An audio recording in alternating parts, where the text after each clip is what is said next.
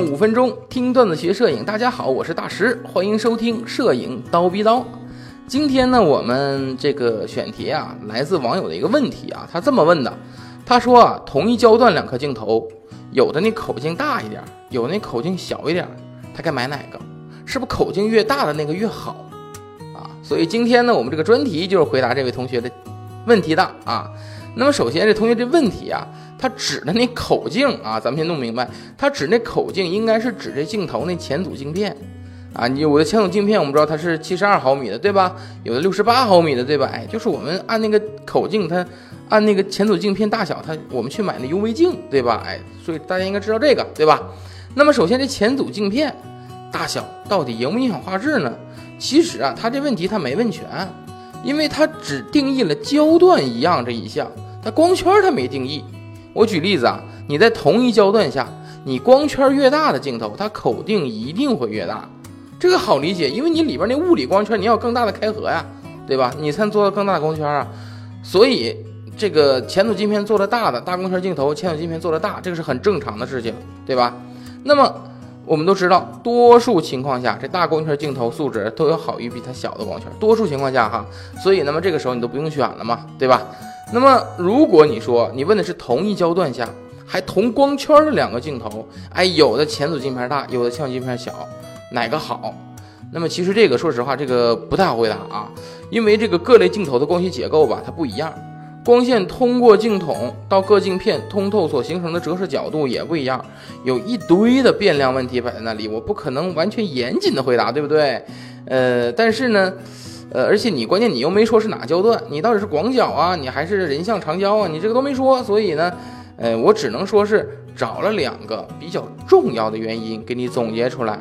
哎，我们听一听啊，看能不能有帮助。那么好，首先第一个，很多镜头前组镜片设计的大，它是为了什么呢？避免暗角。因为有些镜头啊，呃，它为了避免那个所谓的这个四角的照射度不足，哎，就我们总说的暗角啊，它就会故意把前组镜片做的大一些。特别在一些广角镜头上，你就比较常见这种事儿。你像我的那个幺五三零腾龙的那个镜头。它前组镜片大到什么程度？大灯泡吗？啊，你装不上 UV 的，你上滤镜你必须得用那个专门的那个滤镜架子啊，就是这样的。所以在很多广角镜头上，前组镜头做的大呢，它是为了避免暗角的形成。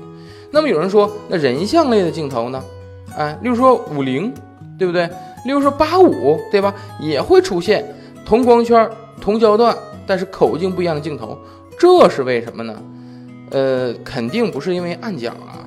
这个呢，原因应该就是我说的这个什么进光量的问题。我们知道啊，每个镜头它都有不一样的光学设计，对吧？不同的光学设计里面决定了它有不同的镜片，对吧？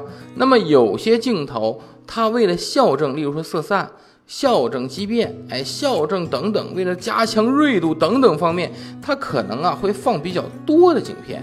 那么这个时候，镜片越多，越影响外光线进内的通光量，它影响了通光量，它可能在光圈值就到不了它想要到的那个值，那怎么办呢？加大它的口径，哎，加大它的口径，增加这个进光量，哎，所以有很多镜头你会发现，我跟你说，你要说。两个一样焦段、一样光圈镜头，口径大那个比口径好那个一定小，这还我真不一定啊。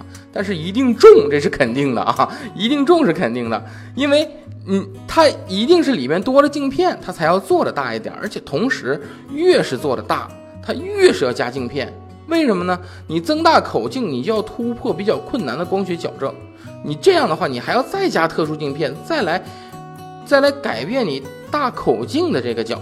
这个这个光学差的矫正，所以它镜片反而会越来越多，所以这种镜头一般都比较重，不仅增大了重量，还增大了尺寸，哎，所以呢，一般这种口径大的镜头，多数情况下啊都是堆料比较足的，啊堆料比较足的，所以呃在多数情况下，这种镜头素质还是相对好一些的，啊。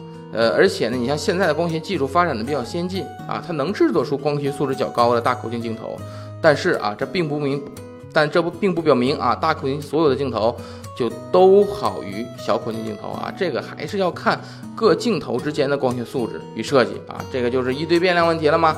所以呢，我只是给你说了有两种情况会造成镜头之间口径不一样，希望这些东西呢能够解决你的疑问，帮助到你啊。那么如果大家想了解更多镜头方面的知识呢，哎，可以去听听我的镜头课啊，很简单啊，在我们的蜂鸟微课堂的微信号上回复“镜头”两个汉字啊，回复“镜头”两个汉字就能看到我的一组免费的哎套系课出来。